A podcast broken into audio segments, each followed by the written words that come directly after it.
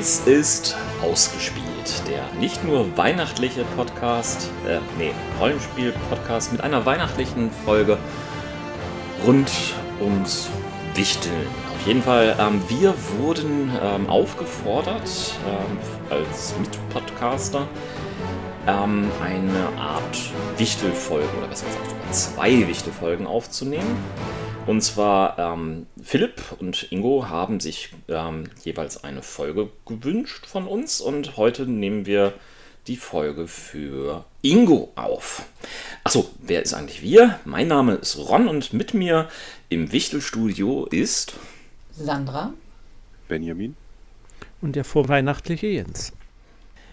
Ja, also, ähm, wir sind jetzt bei der ersten Folge, der zweiten Folge. Ich weiß gar nicht, in welcher Reihenfolge sie rauskommen. Und zwar die Folge ähm, mit dem Wichtelwunsch, sich ein Setting und oder Abenteuer zu eigen machen, das sich Ingo vom GK-Pod, also vom Greifenklaue-Podcast gewünscht hat. Ja, Moment, bevor wir dazu kommen, muss ich erstmal im goldenen Buch nachschlagen, ob der Ingo auch brav war dieses Jahr. Ja, oh, er hat einmal zu sehr gerailroadet, sehe ich hier. Hm, naja, aber das ist ja nicht immer schlimm, das darf man ja auch mal. Nee, also ich glaube, wir können da, wir können ihm dieses Geschenk machen, das geht in Ordnung. Okay. Was fällt euch denn dazu ein, sich ein Setting oder, und oder Abenteuer zu eigen zu machen? Herr der Ringe und Star Wars. Äh, warum? Das, das waren zumindest, ja, das waren die ersten Settings, wo ich als junger Mensch immense Probleme damit hatte, mich in diesen Welten frei entfalten zu können. Weil du die auch als Rollenspiel-Setting gespielt hast? Oder weil. Genau. Achso. Ähm, genau, also MERS ja. in dem Fall für die, für die ähm, historisch Interessierten, also eine Rollmaster-Variante. War übrigens auch mein allererstes Rollenspiel, ja. Ah ja, bei mir war es das schwarze Auge, aber dann wurde ich ja erwachsen, ne? Und dann musste es mehr sein, weil das ja viel realistischer war. Ja, und es war vor allen Dingen dachte, tabellenlastig. Ja, genau. genau. Und, ähm, und dann das West End Game, Games Star Wars. Ähm, das B6. Zeit weit voraus ja. war, ja, genau. Ja. Das, äh, das war dann das äh, erste Star Wars Rollenspiel, was ich dann und was war so da dein Problem, das dir zu eigen zu machen, das Setting? Also bei, bei Herr der Ringe ist es, finde ich, relativ offensichtlich ähm, das Problem, dass sozusagen die, ja, die Hauptgeschichte, also das, was quasi wirklich relevant ist in der Welt, ähm, ist schon erzählt und ähm, hat auch nicht wirklich viel Platz für Interaktionen. Es sei denn, ne, wir kommen da gleich zu, man geht damit auf bestimmte Art und Weise um, weil ja, es sind nun mal die beiden Hobbits, die da auf dem Weg zum Mount Doom sind, mit dem, mit dem Ring. Und ja, wie gesagt, dafür gab es Lösungen und so, aber es war irgendwie schwierig, ähm, fand ich, dass, dass die Welt irgendwie zu erfahren, immer im Hinterkopf haben müssen. Naja, aber da gibt es ja noch andere Dinge, die da passieren, die dann auch, zumindest wenn du im dritten Zeitalter dann in dieser Herr der Ringe äh, Zeit spielen möchtest unbedingt, wo wir dann auch schon bei einer Lösung wären, da ist es dann halt irgendwie auch so, dass die, dass man sich dann fragt, ob das, äh, ob es da überhaupt noch irgendwo noch eine Lücke gibt oder ob das nicht chronologisch alles so durchdekliniert ist, dass man ja quasi jetzt wüsste, ah, jetzt ist gerade ähm, mit Isengard äh, von den Ents angegriffen oder Minas Tirith wird belagert und ja, also ähm, es, es gibt eigentlich kaum Raum in dieser Welt, zumindest wenn man sich so ein bisschen in diesen Gefilden da aufhält, um nicht irgendwie im Hinterkopf zu haben, da passiert gerade diese eine Sache, die eigentlich viel cooler wahrscheinlich ist als das, was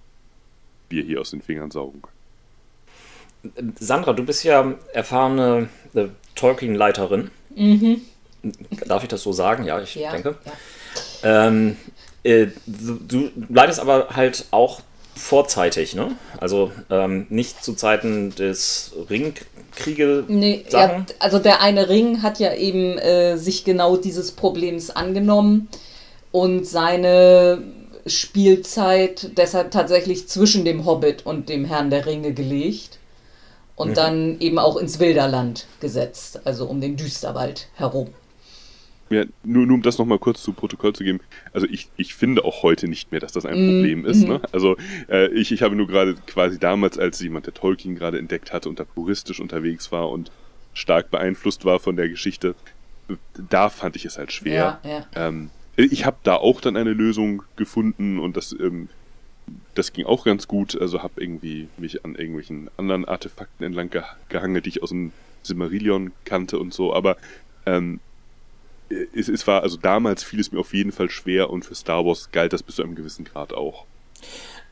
Also das heißt, eure Lösung, ähm, die, die ihr jetzt gerade genannt habt, ist irgendwo so eher, wir machen ein Prequel. Kann man das so sagen? Oder? Also, also bei Herr der Ringe dann ja, aber ob das jetzt allgemein die, die Lösung ist, also das kommt ja äh, völlig aufs Szenario an, ob es nun sinnvoll Ja. ist, parallel oder vorher oder hinterher.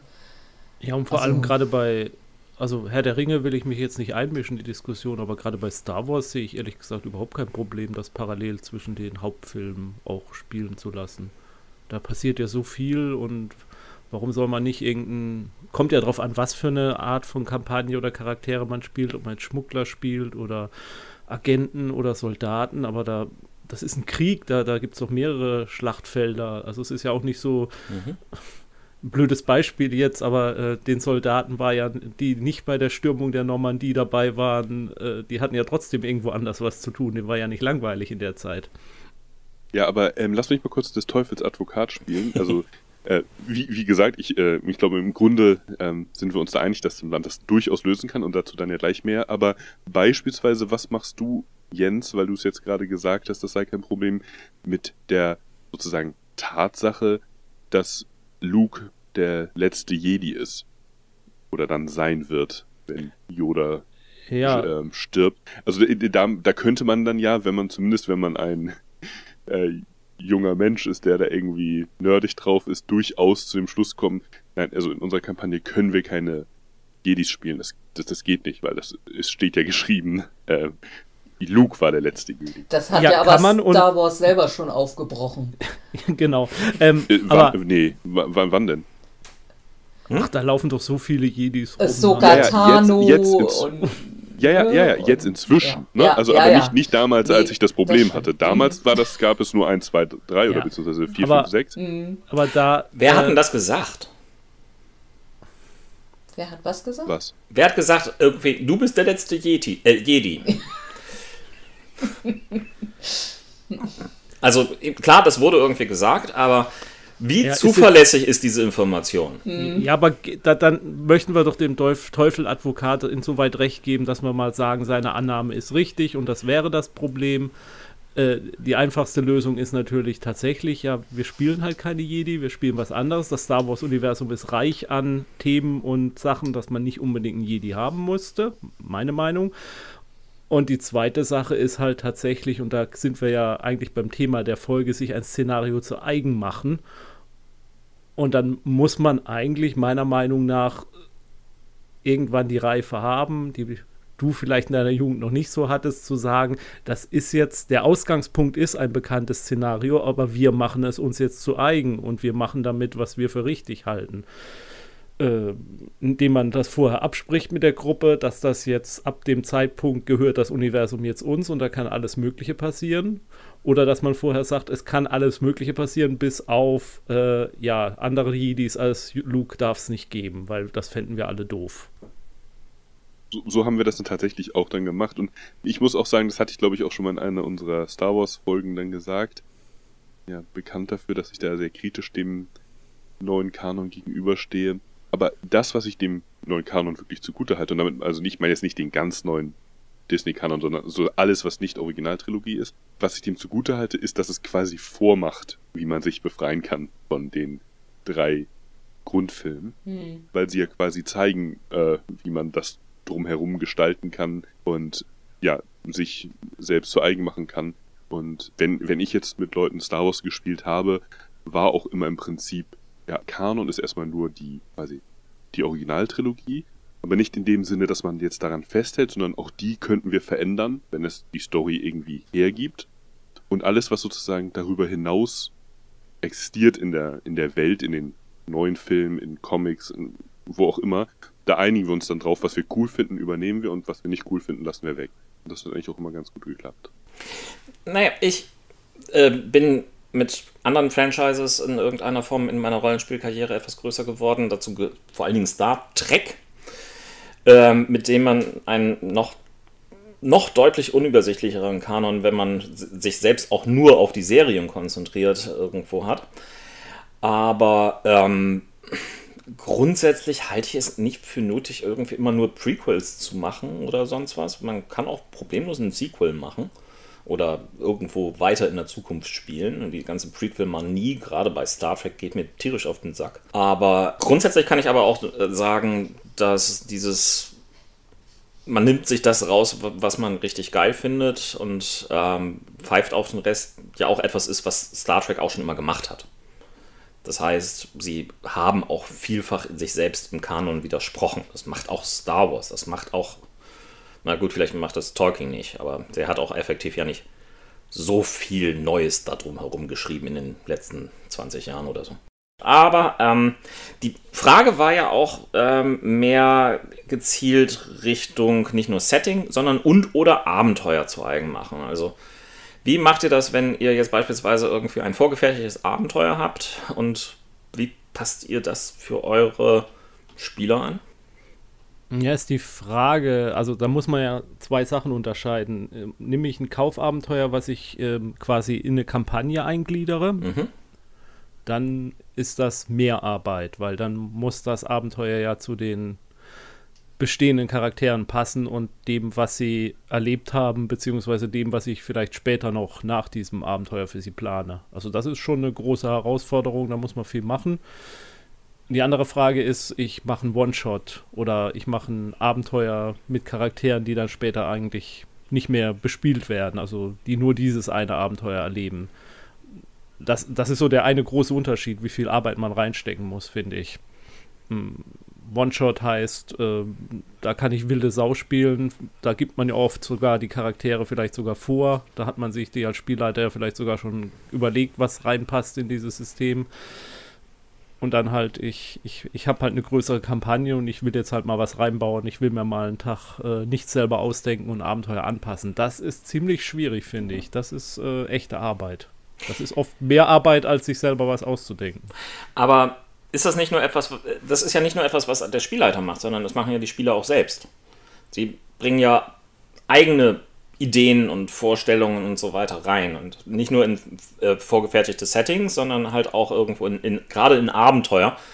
Ähm, sie agieren mit anderen Bereichen und die machen sich ja eigentlich fast automatisch irgendwie auch das Abenteuer zu eigen, oder? Ja, aber das ist ja jetzt wieder eine andere Frage, oder? Ja, und, und was mir dabei gerade einfiel, ist, dass wir tatsächlich ja dann auch, wir spielen jetzt ja gerade Dungeon World, und da gibt es ja sogar Mechanismen quasi dafür, sich die Welt zu eigen zu machen. Also quasi es gibt ja sogar inzwischen Spiele, das war ja früher noch nicht so, wo das quasi Teil des Konzeptes ist. Das ist vielleicht der neue Gedanke. Ähm, gut, äh, für, für die 2,3% unserer Zuhörer, die Dungeon World noch nicht gespielt haben, welche Mechanismen sind das? Dass man offene Fragen stellt und dass man die Spieler mit involviert, ja, das Setting zu gestalten.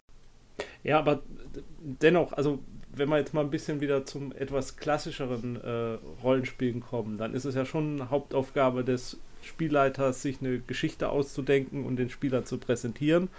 Und äh, dann arbeitet man ja oft gerne auch mal mit vorgefertigtem Material. Und äh, äh da ist wie gesagt, da ist ja auch die große Diskussion oder ein bisschen auch die Glaubensdiskussion, äh, finde ich, zwei Lager, die sagen, nee, ich spiele gar nicht mit Kaufabenteuern, weil das macht mir mehr Arbeit, das auf meine Gruppe umzumünzen, als mir selbst von Anfang an was auszudenken.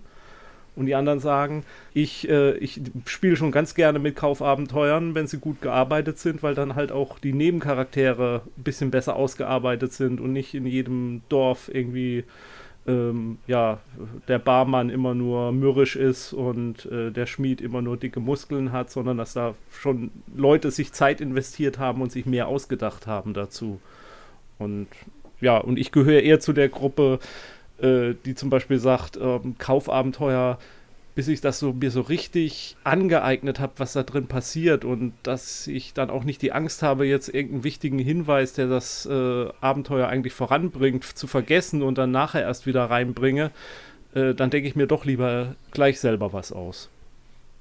Das heißt, du bist der Meinung, das macht dir zu viel Arbeit eher.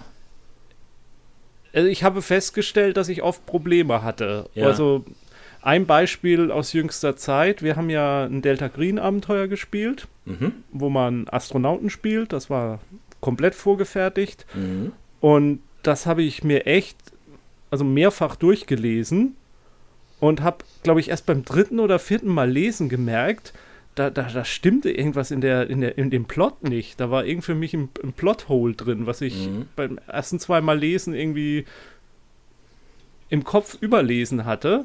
Und dann aber irgendwann dachte, Mensch, irgendwas stimmt mit der Motivation nicht. Oder da muss doch die Frage von den Spielern kommen, warum passiert das denn da jetzt überhaupt so? Ich, ich kann es jetzt nicht ausführen, weil ich den da keinen Spoiler äh, reinpacken will. Aber es ging so in die Richtung, wir müssen da jemanden hinbringen und es fragt sich, warum ausgerechnet die? Warum hätte man da nicht andere Leute nehmen können, die viel, sehr viel geeigneter gewesen wären? Mhm. Und wenn ich mich da mit solchen Sachen plötzlich beschäftigen muss und mir sozusagen äh, in diese schon bestehende Logik was reindenken muss, da, da komme ich mir oft vor wie so ein, äh, wie so ein Spin-Doktor, der äh, nach der zehnten Version des Drehbuchs, die immer noch nicht im Studio gefällt, äh, dann dazugeholt wird und da jetzt irgendwie noch da was hinbauen soll aus den Puzzleteilen, Versatzstücken, die schon da sind. Mhm.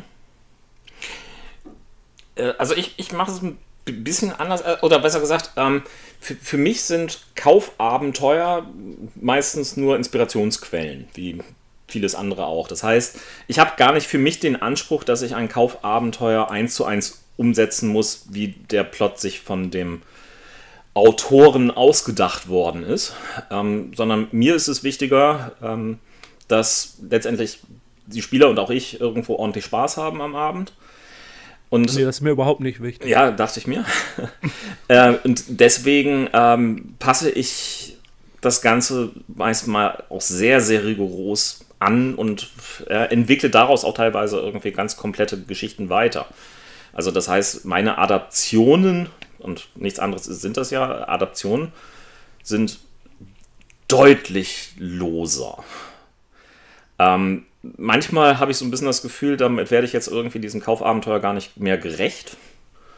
Aber ja, äh, solange es Spaß ich, macht. Ich, ich, ich glaube auch, dass man das machen muss. Ne? Also dass das, ähm, also dass das gehört zum guten Rollenspielen dazu, dass man sich davon löst, sich sklavisch an sowohl Setting-Vorgaben wie auch Regeln zu halten. Ich finde nur bei so etwas zum Beispiel wie, wie einem Metaplot, ja, also es ist, ist dann schon so, dass es da, finde ich, ähnlich wie bei jetzt den Star Trek, Star Wars, Herr der Ringe Settings, die suggerieren irgendwie, dass sie mehr wollen, als nur, nur zu inspirieren. Also, wenn man beispielsweise die World of Darkness nimmt, das war gerade auch der Bruch bei der New World of Darkness, dass sie gesagt haben, wir haben keinen Metaplot mehr, ähm, sondern was wir machen ist, wir haben lauter sozusagen eher so Setting Seeds, auf die, die euch inspirieren können, aber macht damit, Mhm. was ihr wollt. Ähm, was mir persönlich sehr viel mehr zugesagt hat als der Metaplot von, von der World of Darkness, der alten, weil bei der konnte ich auch dann irgendwann nicht mehr folgen und äh, spätestens, wenn man die erste Di ähm, Diskussion auf einer Convention mit irgend- so einem Super-Nerd geführt hat, warum irgendein Prinz, äh, der in irgendwelchen Regeln drin stand, gar nicht mehr in der Stadt regieren könnte und wie auch immer, äh, dann hat man spätestens, glaube ich, keinen Bock mehr auf das Thema. Aber ähm, ja, genau, also die, Mhm. die Frage ist natürlich, wenn die, also sollen, soll ein Metaplot mehr sein als Inspiration? Oder ist das sowieso eigentlich, äh, oder muss es eigentlich so sein, dass er nur dafür gedacht ist und gilt das nicht auch für jedes Adventure quasi, dass man es einfach nur, so wie Ron es gerade sagt, einfach als ja, grobe Ideenquelle benutzt und dann, also um dann daraus sein eigen zu machen. Denn eines ist ja, also eine Sache ist ja sozusagen wirklich das ureigentliche Rollenspielen ist ja gerade das kollaborativ und dass man im Gegensatz zu Computerrollenspielen zum Beispiel keinerlei Begrenzung hat. Also was man als Gruppe erzählen will und entscheiden möchte, ist komplett der Gruppe überlassen. Also ich finde halt, man braucht, also das, was Ron beschrieben hat, dafür brauche ich keine Kaufabenteuer. Also da reichen mir Kurzgeschichten oder Romane oder halt, und da komme ich dann auf dich zurück, ähm, Abenteuer-Seeds. ja, ähm, äh, klar, weil das, das ist gerade auch bei- okay. Gerade zum Beispiel ein Spielsystem, wo ich gemerkt habe, wo ich lange gebraucht habe, bis ich mir das, äh, das Szenario verstanden habe, war Numenera. wo ich halt zweimal das äh, Regelwerk gelesen habe und erst, glaube ich, so beim zweiten Mal ein Gefühl überhaupt für die Welt entwickelt habe. Und da fand ich halt sehr schön, dass das Buch eigentlich nur voll ist mit ähm, Abenteuerideen. Da wird halt nur erwähnt, in dem und dem Gebiet, da, da läuft halt ein Roboter rum und der äh, spricht jeden an und äh, erzeugt Halluzinationen bei den Leuten. Das war nur so ein zwei Sätze und aus diesen zwei Sätzen, die da drin standen, äh, entstand dann bei mir das Abenteuer, was wir da äh, dann für, die, für den Podcast gespielt haben. Mhm. Also das war der einzige Anlass. Mehr brauchte ich nicht. Also ich, da brauchte ich nicht mehr als äh, nur diesen, diesen Hinweis drauf. Mhm. Ähm, und was den Metablot angeht, äh, finde ich, ist das oft ein bisschen Spielleiter Selbstbefriedigung. Weil man nicht immer eine Gruppe hat, wo, wo alle Spieler überhaupt drinstecken in der Materie, so, wo, wo alle überhaupt den Metablot erkennen. Und dann ist, hast du nur den Spielleiter, der vielleicht diesen Metablot erkennt und dann irgendwelche Sachen auftauchen lässt im Abenteuer, die auf den Metablot hinweisen. Und die Hälfte der Spieler merkt das nicht mal. Für die ist das nicht mal relevant. Oder vielleicht noch mehr merken das gar nicht. Da finde ich äh, diesen Ansatz, den zum Beispiel, also den viele hatten, aber ähm, äh, dieses deutsche Unterwasser-Rollenspiel. Äh, Lotland. Wie hieß? Lotland, danke. Gerne. Die dann von Anfang an gesagt haben, wir haben ein bisschen Metaplot, aber die und die Teile der Welt, das sind weiße Flecken und da werden wir nie was zu rausbringen. Da könnt ihr Spielleiter wilde Sau spielen, wie ihr wollt. Mhm. Ähm, das war für mich so ein Kompromiss aus Metaplot und ähm, ja, und, und, und nur äh, Szenarienideen zu bringen. Ähm, ja, also ein Beispiel, wo ja sehr stark Metaplot auch ist, äh, wir hatten es ja vorhin schon, der eine Ring. Also das ist so genau das Gegenstück zu all dem, was, was ihr jetzt so beschreibt. Also es gibt ja einmal diese 30-Jahres-Kampagne, die eben in, in jedem Jahr ein, ein kleineres Abenteuer hat. Ähm, an die Dinger halte ich mich Exakt. Und viele Sachen ergeben sich da halt auch wirklich. Also wir haben schon ein paar äh, Sachen gelegt, die jetzt in Kürze, so in den nächsten zwei, drei Jahren, also in-game Jahren ähm, zum Tragen kommen. Und das mische ich dann ja auch noch mit, mit den Kaufabenteuern. Also die Lücken dazwischen fülle ich dann auch noch mit Kaufabenteuern. Also ich mache das bei der eine Ring ganz, ganz stark ich habe eigentlich nur, nur einmal wirklich so eine Phase mit zwei, drei Abenteuern gehabt, die ich mir wirklich selber ausgedacht habe, die aber aus einem dieser Kaufabenteuer direkt herauskamen. Wobei ich mir da Inspiration aus dem Internet geholt habe, wo eben viele anfingen äh, und darüber diskutiert haben. Und das fand ich dann äh, so gut. Und ja, das Abenteuer hat dann nicht ganz so gut funktioniert, wie ich gehofft hatte. Also wirklich mechanisch, das hätte was unheimlich spannend, bombastisch Knappes sein sollen. Und dann haben aber meine lieben Spieler so gut gewürfelt, dass das irgendwie am Ende fast ein bisschen zu einfach mhm. ging. Aber die haben auch wirklich unglaublich Würfelglück gehabt, dass es dadurch sich nicht ganz so episch anfühlte, wie es, glaube ich, hätte sein sollen. Aber ja, also das ist halt wirklich so das Gegenstück dazu. Also das heißt nicht, dass ich die Abenteuer nicht ein bisschen bearbeite, aber das ist wirklich eine, eine lange Kampagne, die fast nur aus vorgegebenem und Kaufabenteuern besteht. Mhm. Aber Sandra, du bist ehrlich gesagt auch für mich genau die Rechtfertigung dafür, was ich gesagt habe, weil du steckst da so viel Arbeit und Akribie rein und, mhm. und machst so viel an Vorbereitung, äh, was, was, ich, glaube ich, noch nie geschafft habe für ein Rollenspiel. Mhm. Äh, also von daher finde ich das ja super. Aber ähm, also genau die Zeit oder, oder die Geduld hätte ich halt nicht, mir so eine mhm. so, so, ein mhm. detailliertes Kampagne, die, die sich jemand aus dem Kopf von jemand anderem stammt, mir so anzueignen.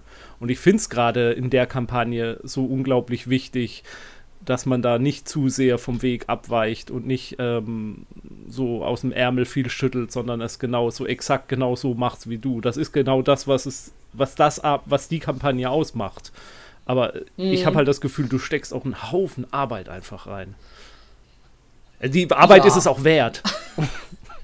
Also da bringt es mir auch wirklich Spaß. Also tatsächlich merke ich, dass mir das auch mehr Spaß bringt, als mir wirklich selber komplexe Abenteuer aus, aus dem Kopf zu tüdeln. Also, Ähm, aber das, Und äh, also, ja, das, lass mich das nochmal kurz. Also, das finde ich auch, der eine Ring lebt jetzt, das sind gar nicht immer oberspannende Einzelabenteuer. Nicht, nicht jedes Einzelabenteuer ist da super bombastisch, ähm, aber das lebt wirklich von Knallermomenten. Und, und dazu muss man, glaube ich, auch nicht zu tief im Herr der Ringe-Universum drinstecken, um die zu bemerken und, und zu fühlen, sag ich mal. Demnächst kommen übrigens jetzt ein paar echte Knallermomente. Aber also das ist das, wovon diese Düsterwald-Kampagne einfach lebt. ja, da, da wollte ich eigentlich mit meiner Frage gleich an, irgendwie anknüpfen. Wie, wie Mhm. siehst du denn, dass ähm, du steckst extrem tief drin im Talking-Mythos, nennen wir ihn einfach mal so, ähm, kennst dich dort irgendwie entsprechend super gut aus. Ähm, das trifft garantiert nicht auf all deine Spieler zu ähm, oder vielleicht nur auf die wenigsten. Hast du manchmal das Gefühl, dass du gerade mit diesen Anspielungen dann vielleicht irgendwie Perle vor die Säue wirfst und es gar nicht honoriert wird? Nee. Nee, also weil so subtil sind die gar nicht. Ach so.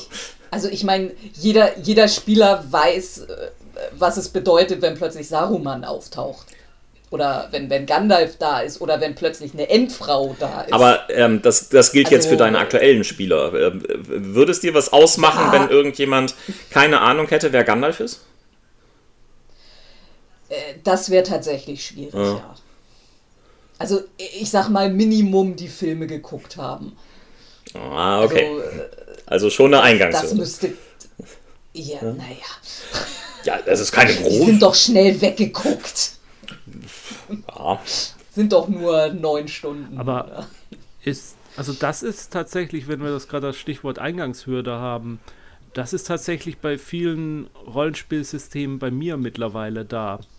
Ähm, wenn es Umsetzungen von bekannten Buch- oder Kinoreihen oder was auch immer sind, die, die ich halt auch kenne, sonst würde mich ja auch nicht dafür interessieren meistens, dann habe ich halt nicht so eine hohe Einstiegshürde, dann weiß ich ja schon, worum es geht. Aber mir so ein komplett neues Fantasy-Universum oder Science-Fiction-Universum, das ohne Vorlage existiert, mir, mir zu erarbeiten, da scheue ich mich inzwischen echt vor. Also, was gibt's da jetzt? Äh, Splittermond zum Beispiel oder so. Mi- mich in sowas einzuarbeiten, das mag noch so toll sein, aber da habe ich irgendwie keine Lust mehr zu. Aber äh, dass andere darauf Bock haben und sich da irgendwo von einem Setting und Regionalbank zum nächsten irgendwie durchlesen, das ist doch auch irgendwie vollkommen akzeptabel. Nein, das ist inakzeptabel und äh, wenn ich König von Deutschland bin, wird sowas verboten. Nein, natürlich. Gut. Also ich, ich, das soll sich jeder, das soll sich jeder wirklich ausleben und vielleicht, äh, nein, nicht nur vielleicht, ich, ich verpasse da bestimmt ganz tolle Sachen, Ja. aber je älter ich werde und je weniger Zeit ich habe, umso geringer muss die Einstiegshürde für mich werden. Und dann sind wir wieder entweder bei sowas wie äh, Dungeon World oder auch irgendwas mit Fate, wo man sich sozusagen zusammen schon die Welt entwickelt und dann alle auf dem gleichen Informationslevel einigermaßen sind, wenn man loslegt. Oder halt, hey, äh, da kommt ein neues Rollenspielsystem zu äh, Star Trek raus und was Star Trek ist, äh, das wissen wir alle so ungefähr. Da haben wir alle schon mal was gesehen. Äh, und auch wenn nicht jeder Spieler jetzt äh, weiß, äh, welche Jeffreys-Röhre zu nach 10 vorne führt, äh, können wir trotzdem ähm, können wir trotzdem gleich loslegen. Ja, also da bin ich aber auch so weit, dass ich, ähm, da muss mir äh, ein, ein System schon mit was herausragendem beworben werden, ähm, dass ich es für wert halten würde, mich da reinzuknien. Also ich meine, mir muss irgendwie, was, was bietet mir ein generisches Dark Fantasy System, was mir nicht auch die Witcher-Welt oder die Dragon Age-Welt geben würde? Was macht das jetzt so besonders, dass ich da Zeit rein investiere? Also da muss, glaube ich, schon was verdammt Gutes und Überzeugendes Also kommen. wären wir jetzt bei System Matters. Äh, Ja. Was hat das jetzt? Von System habe ich doch gar nichts Äh, gesagt. Ja, aber wenn, wenn du jetzt in irgendeiner Form da. Äh, nicht? Ich, ich dachte, dir geht es irgendwie da, darum zu sagen, das Regelwerk Nee, da muss auch jetzt- in irgendeiner Form mir was bieten. Damit ich da. Nee, das meinte ich jetzt Ah. nicht so, aber stimmt, das wäre die Weiterführung. Entweder diese Welt muss wirklich eine unglaublich gute Idee haben. Ah, ach, ach so, wenn es keine Adaption ist, sondern ist- irgendwie etwas genuin Ja, Neues. Ah, dann hatte ich genau. missverstanden. Okay. Genau, da muss irgendwas so interessant dran sein, dass ich Lust habe, mich da reinzuarbeiten. Aber es ist natürlich auch, äh, oder die, die Kombination aus System und Setting muss so dermaßen gut verzahnt sein, dass es zusammen sein muss. Mhm. So, dass das eine ohne das andere nicht, nicht wirklich funktioniert. Gut, ähm, ich glaube, wir sind schon am Ende der Sendung angelangt. Äh, habt ihr noch irgendwelche Schlussfazite? Gibt es irgendwie den Trick schlechthin, wie man sich ein Setting oder Abenteuer zu eigen machen kann? Nee, aber ich glaube, man könnte zusammenfassend, kann man ja sagen, also es muss auf jeden Fall Teil des so sozialen Kontrakts sein, äh, wie komplex das Setting pro Gruppe sein kann, denn auch jetzt das eben von Sandra angeführte Beispiel Witcher oder sowas, ist ja dann auch wieder die Frage, ne, was musst du nun wirklich davon wissen, äh, wie, wie Mhm, genau wollen mhm. wir es alle nehmen und, und dann auch genau, wo äh, ziehen wir da die Grenzen, also wo nehmen wir uns Freiheiten und was lassen wir zu. Das muss man einfach im Vorfeld klären, die Erwachsene am Mhm. besten. Und dann, Bei Witcher reicht es doch aus, wenn man eine Partie Gwent mal gespielt hat. mh, genau. Ja, Ja, wenn, wenn man das so Ähm. bespricht, ja. aber das sind natürlich.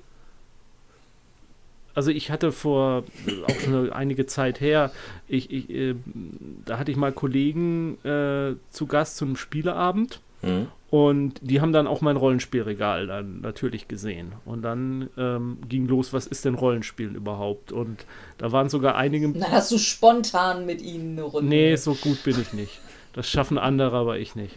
Ähm, und, und dann ging es halt auch so los. Ja, würden sie auch mal gern ausprobieren. Und dann sagte ich auch, ja, das kann man jetzt aber nicht so heute aus dem Ärmel schütteln. Und außerdem, wir waren acht Leute oder so oder zehn. Also von daher Mhm. sagte ich auch, also das können wir jetzt nicht hier mit acht Leuten Rollen spielen.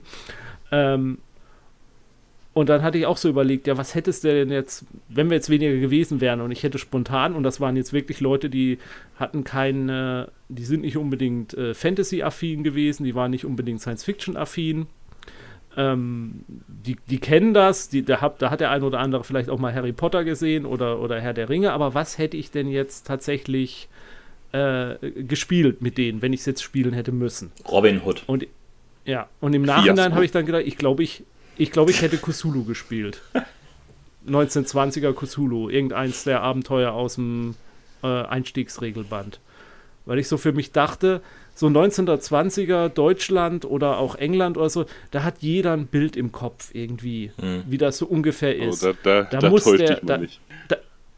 Ja, da erzähle ich denen, das ist kurz nach dem Ersten Weltkrieg und ähm, da gibt es halt die, die Frauen tragen große Hüte und die, die Männer haben äh, Anzüge an und äh, da haut man halt ein paar Klischees noch raus, die natürlich so alle nicht stimmen unbedingt, aber jeder hat so eine, so eine, komm, und, und es spielt dann erstmal auch keine Rolle. Die können halt erstmal halt normal spielen und man, wenn dann einer mal anfängt, er holt sein Handy raus, dann macht man ihm klar, du, 1920 gab es noch keine Handys, das geht da war für mich die Einst da hatte ich so das Gefühl, das hätte ich machen können, das hätte ich auch hingekriegt. Äh, also von daher auch da äh, diese Frage der Einstiegshöhe, wie, wie abstrakt ist das System, wie viel Arbeit brauche ich, um es mir jetzt anzueignen und einzuarbeiten und so. Aber das hat Deswegen- dann wieder auch mit den gemeinsamen Erwartungen zu tun, also dass, dass das zusammenpasst, weil es kann ja sein, Ja. dass es dich stört, wenn man zu viele Klischees da benutzt, weil du zufälligerweise deine Doktorarbeit über die 20er Jahre geschrieben hast oder sowas und da total tief drin bist und du kommst da einfach nicht irgendwie mit klar, wenn, was weiß ich, äh, man äh, in den USA spielt und ähm, Rassismus kein Thema ist.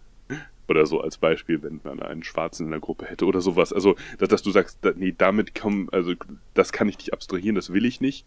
Das ist nicht meine Vorstellung davon, wie wir die 20er darstellen sollten. Oder man ist sich halt einig darüber, ach nee, Pulp ist okay, der äh, inhärente Rassismus, ähm, den, den, den den ignorieren wir einfach und tun so, als wenn es ihn nicht gegeben hätte und so weiter. Also das, das erfordert ja alles Absprachen.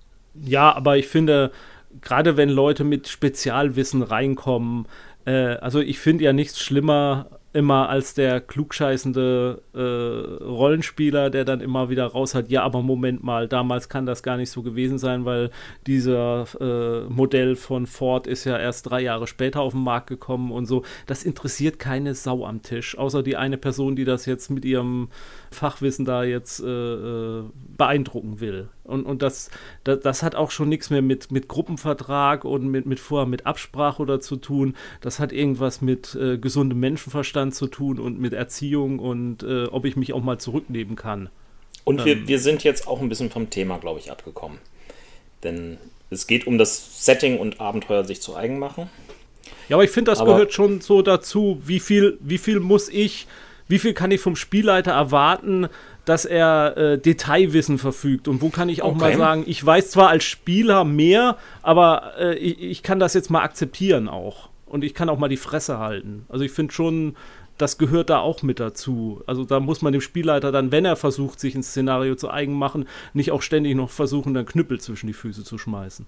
Da ist auch der Spieler dann gefragt. Okay, ja, das, das ist klar. Wobei mir halt da der Sprung irgendwo von deinen Arbeitskollegen ähm, hin zu diesen ähm, ja, Nerv-Nerds ähm, nee, vielleicht ein bisschen nee, weit nee, nee das, das, dann, dann kann ich das erklären. Also Jens wäre in okay. dem Fall beispielsweise der Nerv-Nerd und seine okay. neue Gruppe an Rollenspielinteressierten sind die, die kaum Berührungspunkte mit irgendwelchen dieser Settings hatte bis jetzt.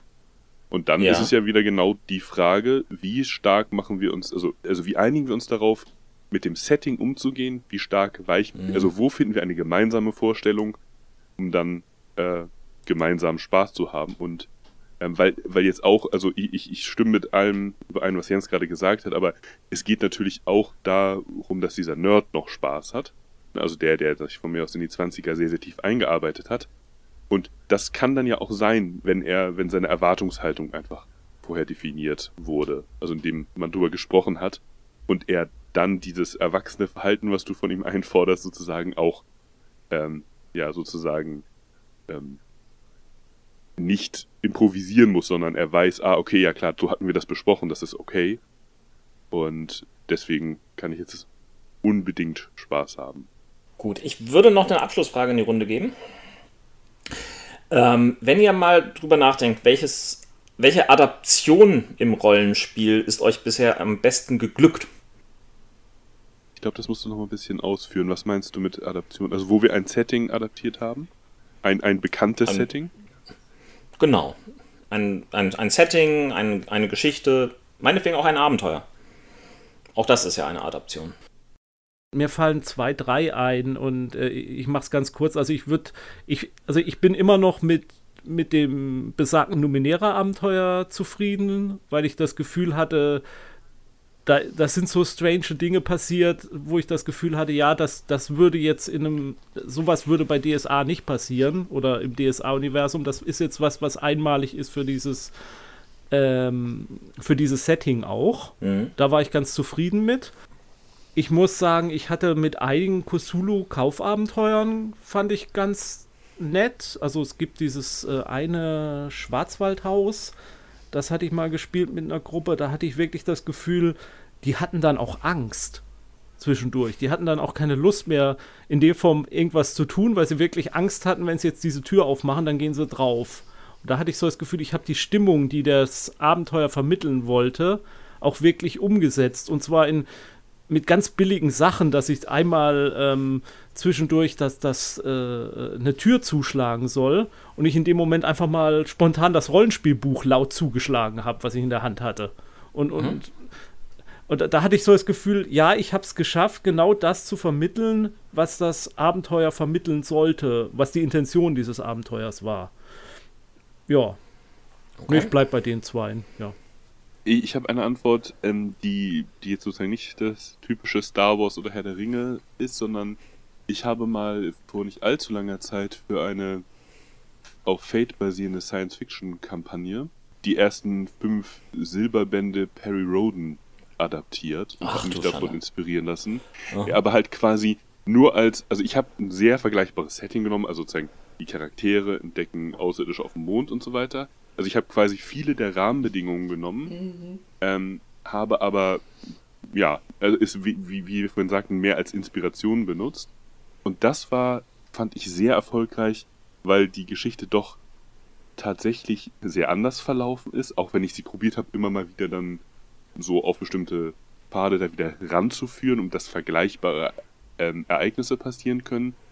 Aber also alleine, dass die Situation, die in dem Fall meine drei Spieler Außerirdische auf dem Mond entdecken, quasi dieselbe, äh, dieselben Entscheidungen treffen müssen, die dann bei Perron zur dritten Macht führen.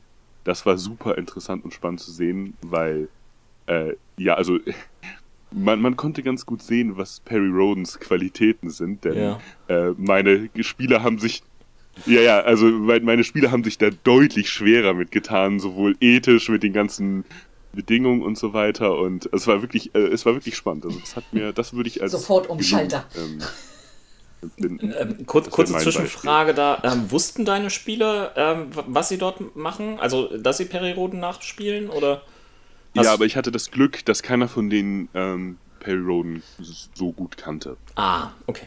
Mhm. Also das war dann der Vorteil. Ist in dem Fall, glaube ich, tatsächlich ein Plus, ne?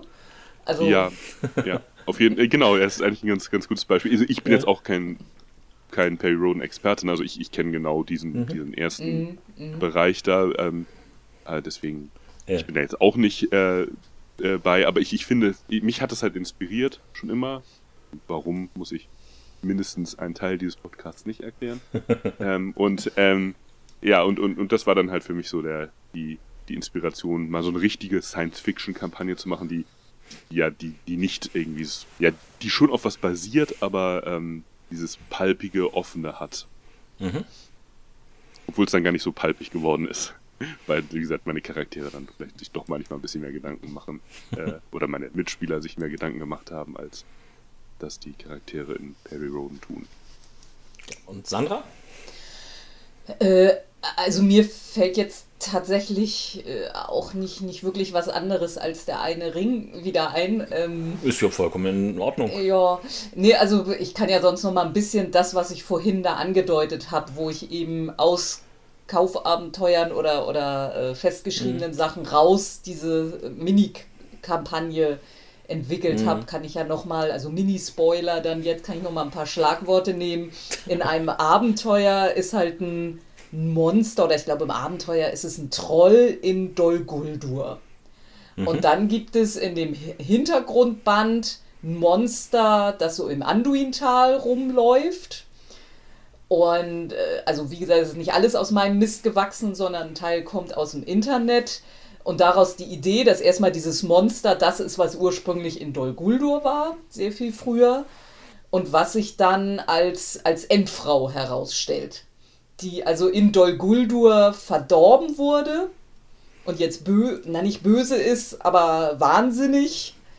Und dann die Spieler eben die Aufgabe kriegen, sie zu heilen. Hm. Oder was heißt die Aufgabe? Also äh, den, den Wunsch mhm. entwickeln, da irgendwie sie zu retten, zu heilen. Ja, klingt, und klingt cool. Also ja, mhm. wie gesagt, es, es war dann, der eigentliche Heilungsmoment war weniger episch, weil, äh, also es wurde natürlich gesungen, das ist ja klar. Das geht nicht anders und unser singender Elf, äh, der war zu dem Zeitpunkt auch einfach schon so gut, was das Singen anging, dass das irgendwie, ja, ein bisschen zu einfach war. Aber mhm. Naja. Und am Ende äh, huschte noch Galadriel kurz durchs Bild. okay. okay. Und du, Ron? Ähm, also, wenn ich mir das Feedback all meiner Spieler angucke, ich habe vor, vor Jahren eine Babylon 5-Kampagne ähm, ge, gemeistert, ähm, die äh, tatsächlich parallel zur ersten Staffel von der ersten Staffel von Babylon 5 ähm, spielte.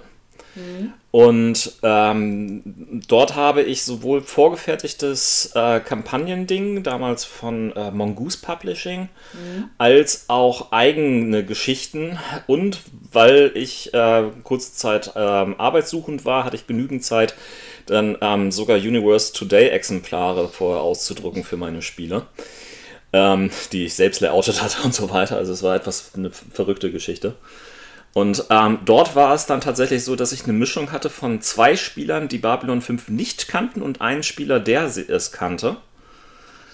Und all das irgendwie miteinander zu verknüpfen und zu verweben, so dass das auch noch irgendwelche ähm, Hintergründe hatte, die erst so Stück für Stück rauskamen. Also nur so als, als Beispiel, ähm, ohne zu viel zu spoilern. Einer der Charaktere spielte die Tochter von Vizepräsident Clark, die einfach untergetaucht war ähm, und unter einen anderen Namen unterwegs war, weil sie einfach auf all diese Politikgeschichte keine Lust hatte. Und der Spieler war an einer gewissen Folge, nachdem Stück für Stück die Folgen freigegeben worden sind zum Gucken, schon etwas aufgeregter. Ja. Leider ähm, ist danach, ähm, sind danach so ein paar Spieler weggezogen und es äh, gab keine zweite Staffel, aber das war, war schon irgendwo eine schwere und schöne Geburt. So. Ich hoffe, wir haben damit ähm, die Wichtelfrage zufriedenstellend beantwortet. Ansonsten schimpft auf uns in den Kommentaren. Ich glaube, da könnte man noch drei, vier Wochen drüber reden. So Wir- viel Zeit haben wir nicht. Nicht heute. Gut, insofern ähm, schenkt euch was Schönes und spielt schön weiter. Bis denn. Tschüss. Tschüss.